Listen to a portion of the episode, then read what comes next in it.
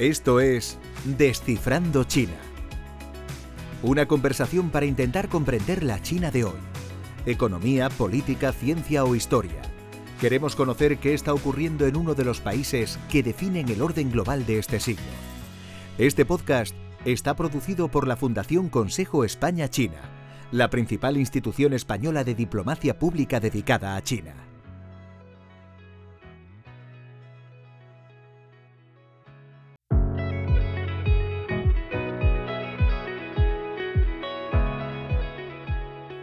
Hola, ¿qué tal? Bienvenidos, bienvenidas a un nuevo episodio de Descifrando China, el podcast de la Fundación Consejo España-China. Soy Jesús Gámez. En apenas unos segundos he contado en la sala en la que grabo este podcast siete aparatos que llevan microchips dentro. El ordenador, la pantalla, la webcam, mi teléfono móvil, la impresora, un altavoz inteligente y una cámara reflex.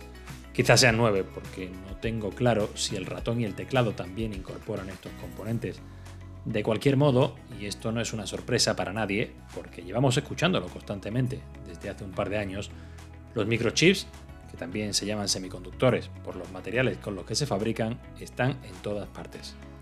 No se ven, pero están en las tripas de todos los aparatos electrónicos con los que nos comunicamos, nos movemos, jugamos o leemos. El brutal desajuste entre oferta y demanda de aparatos electrónicos, en parte provocado por la pandemia y sus confinamientos, puso de relieve un par de cosas. La primera es que no hay tantos microchips como necesitamos, y eso es un problema. Y la segunda es que no es nada sencillo fabricarlos. La autosuficiencia en este componente crítico, del que depende casi cualquier tecnología en la que podamos pensar, es una prioridad absoluta para China. Pekín ha invertido desde hace años miles de millones de euros en la construcción de una industria nacional del chip que le permita competir a nivel global y evitar dependencias externas. De momento, los resultados han sido desiguales. China diseña y produce cada vez más microchips, sí. Su cuota global de mercado va al alza también.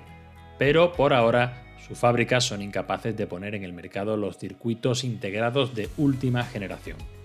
Hoy hablaremos de esta línea estratégica en la política tecnológica de China, de dónde viene, dónde se encuentra y hacia dónde se dirige. Y también hablaremos de la encrucijada entre política y tecnología, con la creciente rivalidad entre China y Estados Unidos como telón de fondo. Nos acompaña para analizar este asunto Ignacio Martil de la Plaza, catedrático de electrónica de la Universidad Complutense y uno de los mayores expertos españoles en semiconductores. Escritor, articulista, ponente y divulgador, colabora con medios de comunicación como el Diario Público, donde tiene el blog Un poco de ciencia, por favor, que es, por cierto, el título de su página web. Os invitamos también a seguirlo en redes sociales, incluyendo su canal de YouTube, donde desgrana de manera clara y didáctica temas tan complejos como el que vamos a tratar hoy. Ignacio, muy buenos días y bienvenido.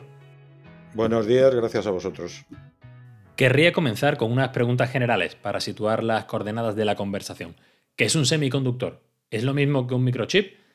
¿Y por qué llevamos dos años escuchando hablar de estos términos en las noticias de manera constante, cuando hasta hace no tanto no sonaban a nadie fuera de la industria de la microelectrónica?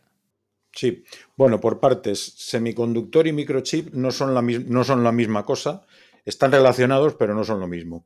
Un semiconductor es un tipo de material cuyas propiedades de conducción de la corriente eléctrica se pueden modificar fácilmente en varios órdenes de magnitud. Es decir, nosotros con un semiconductor podemos, mediante técnicas muy, muy mm, maduras, bien establecidas, conocidas en la industria, modificar sus propiedades de conducción de manera que ese semiconductor conduzca casi como un metal o no conduzca casi como lo haría un aislante. Es decir, mientras que un metal conduce siempre igual de bien la corriente y un aislante conduce siempre igual de mal la corriente, un semiconductor podemos hacer que cambie en muchos órdenes de magnitud su conducción, desde la de un metal hasta la de un aislante. Esa es un poco una de las, en lo que afecta a, la industria de los chips, la propiedad esencial que tiene un semiconductor. Eh, la, forma de conducir la corriente es por los electrones, algo que más o menos conocemos. Pero también hay otra peculiaridad de la conducción que no es tan fácil ni tan intuitiva de entender, y es que en un semiconductor se puede conducir, la corriente eléctrica también se puede conducir Se puede transportar por medio de las ausencias de electrones, lo que en la jerga se llaman los huecos. A ver, ¿qué es eso de un hueco? Eh, la idea es, imaginemos un atasco de tráfico. Un atasco de tráfico en el que hay una fila de coches en la que yo estoy en un coche parado y veo que el de adelante está justo delante de mí. Cuando el de adelante avanza, deja un hueco entre mi espacio y el suyo y yo relleno ese hueco. Es decir, yo puedo ver cómo los coches avanzan en una dirección y los huecos que van dejando en la opuesta. Bueno, pues algo parecido ocurre en un semiconductor. Bueno, pues con, gracias a eso, de la facilidad de modificar las propiedades de conducción y de que esa conducción tenga lugar por electrones o por huecos, con los semiconductores podemos fabricar transistores.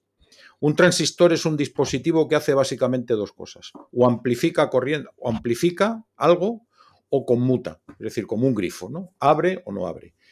Y un chip es una pastilla de semiconductor en la que hemos integrado en el proceso de fabricación cientos, miles o millones de estos transistores de los que acabo de hablar. Eso es un chip. Es decir, un chip es partiendo de un semiconductor con sus propiedades, fabricamos en él transistores, muchos, miles, millones, ¿y eso por qué? Porque esos chips luego permite que funcionen pues todos los dispositivos que utilizamos a diario, los ordenadores, los teléfonos móviles, los GPS, Internet, etc. Los llevamos todo el día encima, los chips. Eso, digamos, las dos primeras partes de tu pregunta. Y la última, ¿por qué estamos escuchando lo de los chips eh, a cada rato, casi desde hace nada? Bueno, pues, pues hay muchas razones, pero vamos, la esencial es que cuando nos encerramos en casa en la primavera de 2020, la demanda de productos para trabajo, para estudio y para ocio en casa se disparó.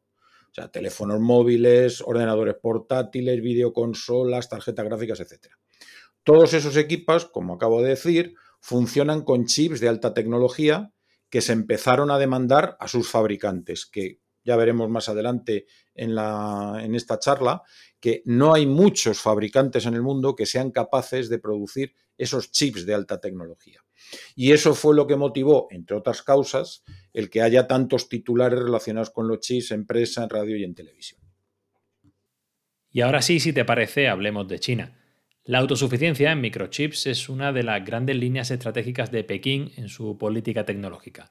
Siempre que he intentado acercarme a este asunto he terminado con dolor de cabeza. Es una cadena endemoniadamente compleja con muchos actores de diferentes países a lo largo de muchos eslabones, todos interconectados y entrelazados, pero intentando resumir un poco en qué punto se encuentra China en la creación de una industria nacional del microchip que sea competitiva a nivel global. Bueno, para, para entender, para responder a esa pregunta, primero hay que dar una somera descripción de cómo funciona en la actualidad la industria microelectrónica. La industria microelectrónica en este momento se basa en tres grandes tipos de fabricantes lo que se llaman los IDMs, Integral Device Manufacturer, es decir, fabricantes que, digamos, contienen casi toda la cadena de valor, es decir, diseñan y fabrican el chip. Un ejemplo característico de este tipo de fabricante es el mayor del mundo, Intel. Intel es un Integral Device Manufacturer. Bien. Luego hay lo que se conocen las, como los fabless. Literalmente fabless quiere decir fábrica que no fabrica, es decir, que son los eh, que solamente, solamente entre comillas, diseñan los chips. Y por último están los foundries. Los foundries es lo que hacen, lo, lo que hacen es justo lo opuesto. Fabrican, pero no diseñan. Esas son las tres grandes patas en las que está basada la industria microelectrónica. Entonces, en el caso concreto de China continental, ¿cómo se encuentra su industria de fabricación en estos tres grandes actores, por así decirlo?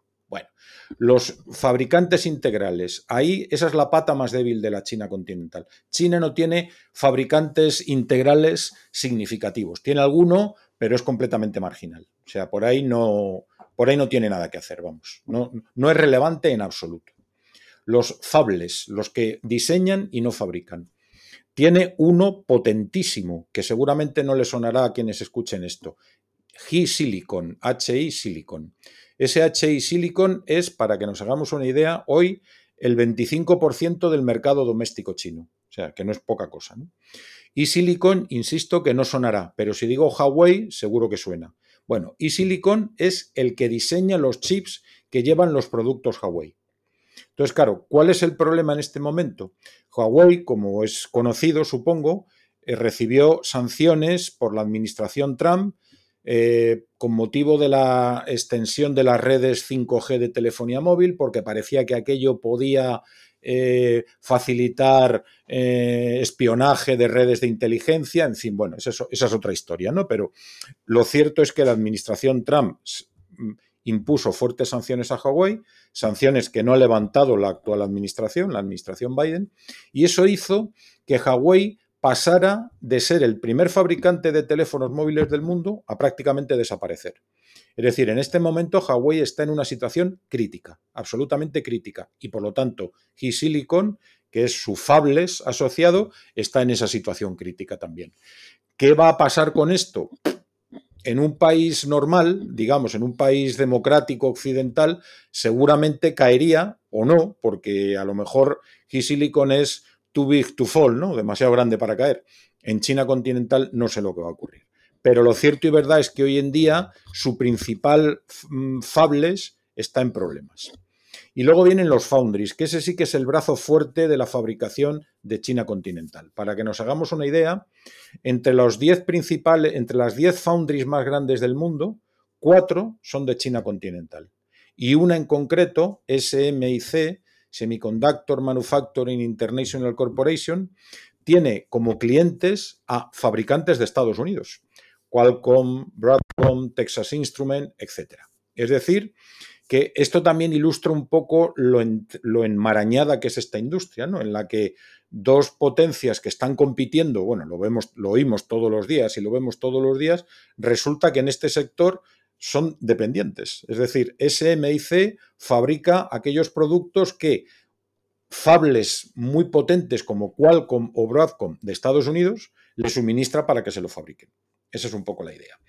Y claro, a mí no me, me gustaría no, no cerrar este capítulo sin mencionar a Taiwán porque ya sabemos que Taiwán no es China continental, pero bueno, en fin, también está en boca de todos lo que ocurre hoy día con esto. En este sector de las foundries, la primera foundry del mundo es una que está en China, en Taiwán, TSMC, Taiwan Semiconductor Manufacturing Company. Y la tercera del mundo, UMC, también es de Taiwán. O sea que esa es un poco la situación en la que se encuentra el sector. Entonces, las foundries, que es el brazo fuerte de China continental en este momento, cubren hoy día el 17% del mercado mundial. Hoy día. Y esto es un dato espectacular si se piensa que en 2015 cubrían el 10%. Es decir, en cinco años, en seis años, han subido un 7%, que es una bestialidad, una bestialidad. Y hoy día en China están en construcción 28 fábricas de chips, nada menos que 28 fábricas de chips. Y pretenden cubrir el 25% del mercado mundial en 2030. Desde luego, al ritmo que van, no tengo la menor duda de que lo van a conseguir.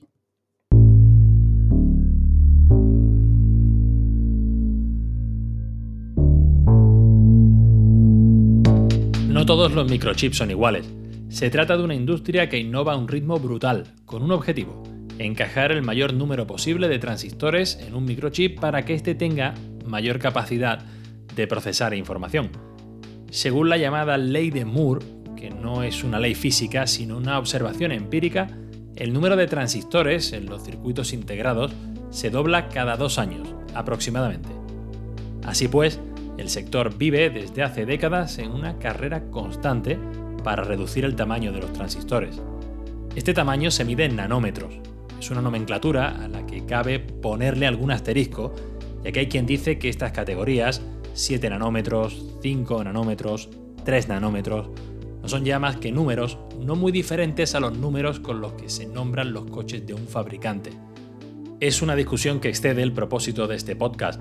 Sin embargo, y a grandes rasgos, se puede decir que en estos momentos hay dos fabricantes que están a la cabeza de la innovación en microchips. Dos empresas que son capaces de poner en el mercado los microchips más potentes, la taiwanesa TSMC y la surcoreana Samsung. Algo por detrás, aunque pisándoles los talones, estaría la estadounidense Intel. Ignacio, ¿cuáles son las principales razones para que China continental sea actualmente incapaz de manufacturar microchips de última generación.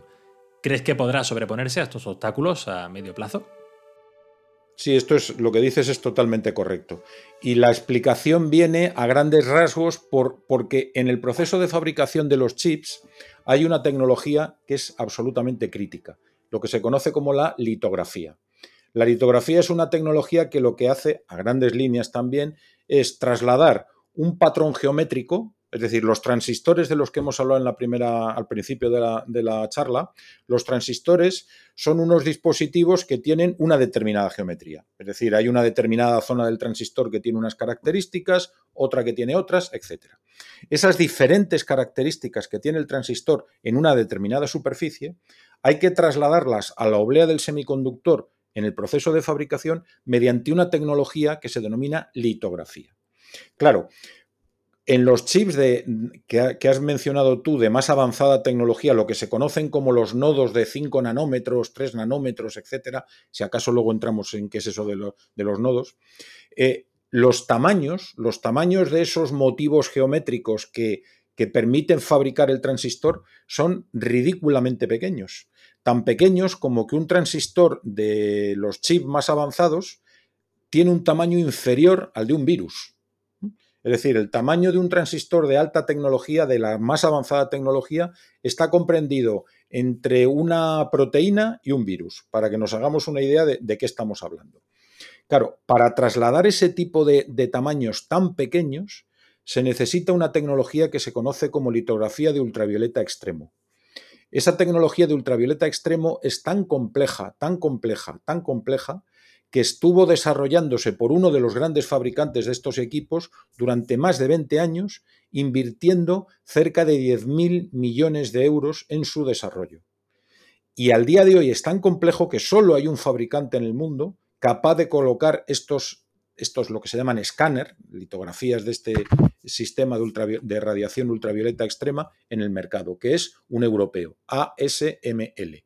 ASML, para situarnos un poco, quizá las siglas no digan nada, ASML en tiempos surgió como, como desgajando la división de semiconductores de Philips, de Holanda, que eso seguramente a los que nos escuchen les sonará más. Bueno, pues al día de hoy el único fabricante del mundo que coloca este tipo de máquinas en el mercado es ASML. Para que nos hagamos una idea, los otros dos grandes fabricantes de máquinas de litografía, que son japoneses, Canon y Nikon, se retiraron de esta carrera. Se retiraron porque son, o sea, las inversiones que había que hacer no le resultaban eh, competitivas ni rentables. De manera que en este momento, en la cadena de suministro de los chips en el planeta, hay solo un fabricante capaz de hacer máquinas de litografía que permiten fabricar los chips de última generación, los más avanzados, los que fabrica TSMC, los que fabrica Samsung y, como tú muy bien has dicho, en menor medida, los que quiere fabricar y logra a medias hoy por hoy Intel. Claro, ¿qué ocurre? Que ASML tiene vetado eh, vender este tipo de equipos a las foundries chinas, siguiendo la política global de sanciones impuesta por la administración Trump que se ha extendido a otros países. Entonces, ¿Tiene posibilidades la industria china de China continental de superar estas, estas déficits? Yo, mm, vamos, no tengo una bola de cristal y no soy adivino, pero no veo cómo, sinceramente. Si no son capaces de disponer de una litografía de ultravioleta extremo, no van a ser capaces de fabricar chips de, de, la masa, de los más avanzados nodos. Y si esto no lo pueden hacer, obviamente no podrán fabricar esto. De hecho, el, mayor foundry del que hemos hablado hace un momento, SMIC, SMIC, fabrica entre 350 y 14 nanómetros, pero los chips avanzados, lo que entendemos por chips avanzados, están por debajo de 10 nanómetros. Hace poco surgió la noticia de que, de que estaban fabricando chips en 7 nanómetros, SMIC. Bueno, yo tendría que ver eso y qué significa en este momento 7 nanómetros en SMIC.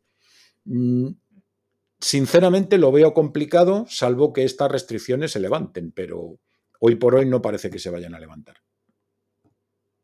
¿Crees que estas tensiones, estas trabas que Estados Unidos pone al acceso de China continental a determinados componentes críticos, puede desembocar en un decoupling en la industria con cadenas separadas para China y Estados Unidos? Bueno, yo lo veo imposible. Hoy por hoy, insisto, yo no tengo la bola de cristal ni soy adivino, claro, pero quiero decir, eh, basta para, responder a, la pregunta, a esta pregunta, lo ilustro con un ejemplo.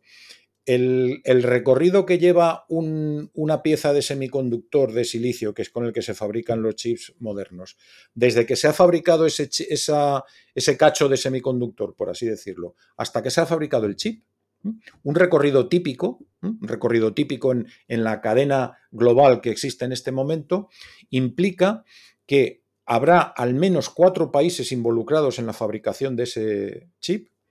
Eh, ese chip, a lo largo de su proceso de fabricación, realizará no menos de, de tres viajes alrededor del mundo, lo cual implicará que recorrerá del orden de unos 40.000 kilómetros a lo largo de unos 100 días. Es decir, el chip que TSMC finalmente le, vende a Apple para que lo coloque en el iPhone, para que nos situemos, habrá recorrido desde que, se, desde que la oblea de semiconductor se fabricó probablemente en Japón hasta que eh, TSMC se lo dio a Apple para que Apple lo enviara a un, a un ensamblador que tiene en India, que lo montara en el iPhone 28 o en el que sea que esté ahora, que ya no lo sé, pues habrá hecho este recorrido que acabo de decir. ¿Es factible en esos términos que China continental haga el recorrido inverso y decida mm, eh, tener toda la, toda la cadena de valor en su país? Bueno, pues yo lo veo difícil, porque es más, es que tenemos ejemplos de que cuando eso se, de que eso fue la causa de la ruina de muchas industrias. Por ejemplo, en los años 80 y 90 del siglo pasado, la industria de semiconductores hegemónica era la de Japón. Cuando empezó a distribuir, los, fabricantes japoneses eran todos fabricantes integrales, es decir, Japón lo hacía todo. Diseñaba, fabricaba, probaba, ensamblaba e instalaba en sus productos, en sus teléfonos móviles, en sus ordenadores. Cuando la industria empezó a diversificarse, ¿por qué? Porque los costes de mantenimiento y de actualización de las fábricas eran inviables para la mayoría de ellas, es decir, cuando se fragmentó y se dividió en eso que acabo de decir, los fables, los foundries, etcétera, Japón no siguió esa estela y las industrias de Japón se fueron a pique. Es decir, Japón tiene hoy día fabricantes, sí, los tiene, pero no son en absoluto tan relevantes como lo fueron en su tiempo. Es decir, ¿es pensable entonces que China vaya a hacer un recorrido inverso y se vaya a lo que hizo Japón en los años 80 y 90? Lo veo difícil, pero quién sabe, no, sabría decirlo, vamos.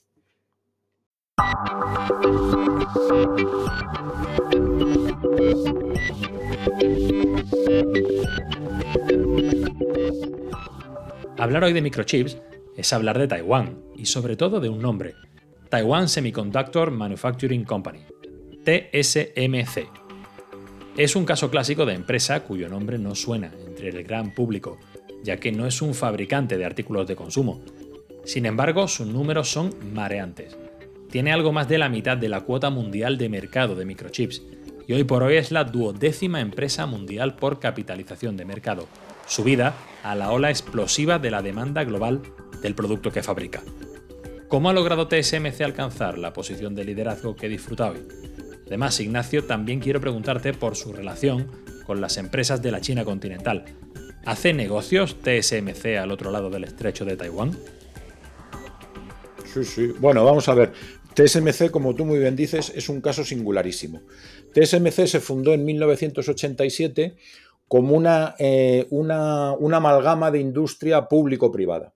Es decir, fue a partir de un instituto público de Taiwán que utilizando la experiencia que habían adquirido bastantes científicos de Taiwán que habían estado trabajando durante muchos años en la industria de semiconductores en los Estados Unidos, que retornaron a Taiwán y fundaron TSMC.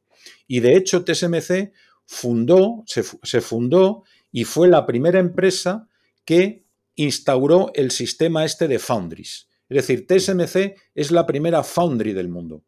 Es decir, la primera fábrica que de origen se funda pretendiendo solamente fabricar sin diseñar. Es la primera de todas y es la que desencadena toda esta cadena que existe al día de hoy, la que he dicho antes, fabricantes integrales, fables, foundries. Esa es la primera.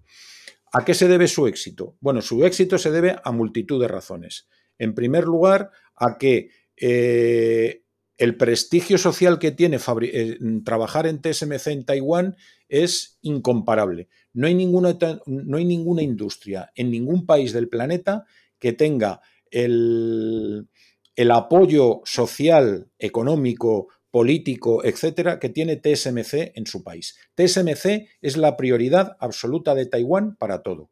Para que nos hagamos una idea de lo que estamos hablando, cerca del 10% de la energía que consume Taiwán, de la energía total que consume Taiwán, la consume solo TSMC.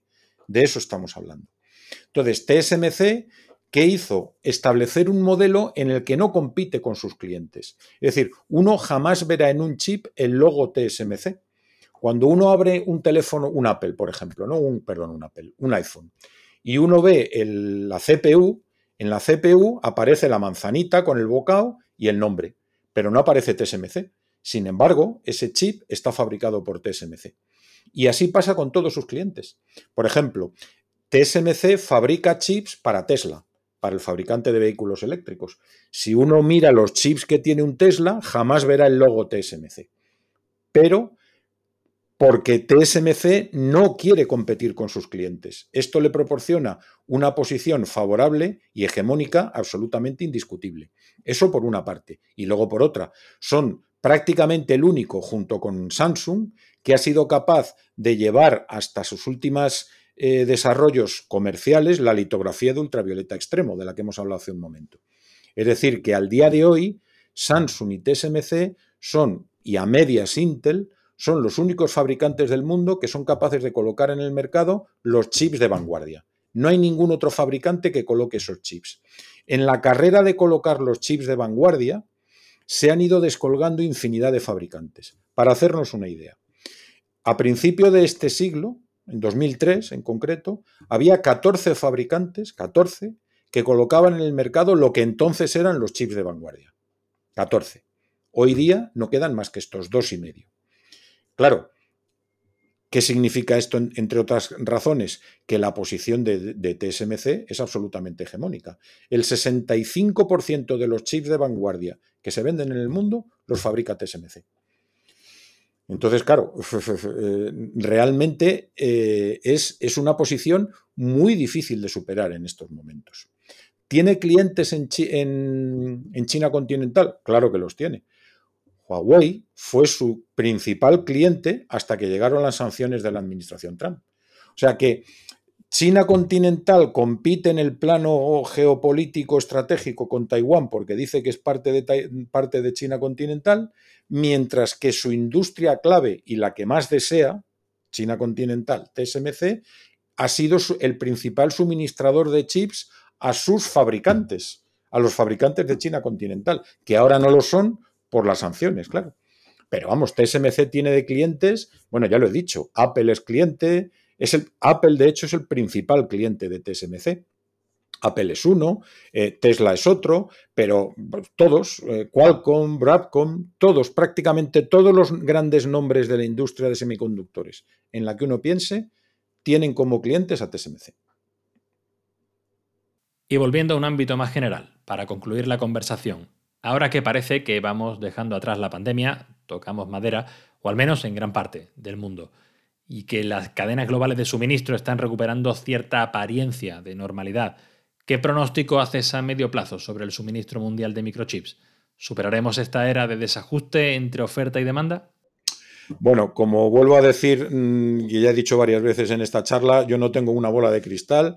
Afortunadamente no me tengo que ganar la vida haciendo pronósticos. Yo soy científico que me dedico a estudiar los aspectos técnicos de la industria, pero en absoluto la cadena logística ni nada que se le parezca. Ahora bien, viendo lo que veo y leyendo lo que leo, todo parece que esa eh, eh, escasez, ese bloqueo de la cadena de suministros de chips, está en trance de resolverse por una razón no muy halagüeña, y es que todo apunta a que el mundo se encamina, no sé si a una recesión, pero sí a un parón económico. Y la cadena y la industria de los chips, casi todas lo son, pero especialmente la industria de los chips, es una industria, yo diría que al 99% cíclica. De manera que depende de los ciclos económicos. Si hay un ciclo bollante, la industria no da abasto a fabricar todo lo que se le demanda. Si hay un ciclo depresivo, pues mm, no, no tienen a quién colocarle sus chips. Vamos a ver, es que hay que entender una cosa.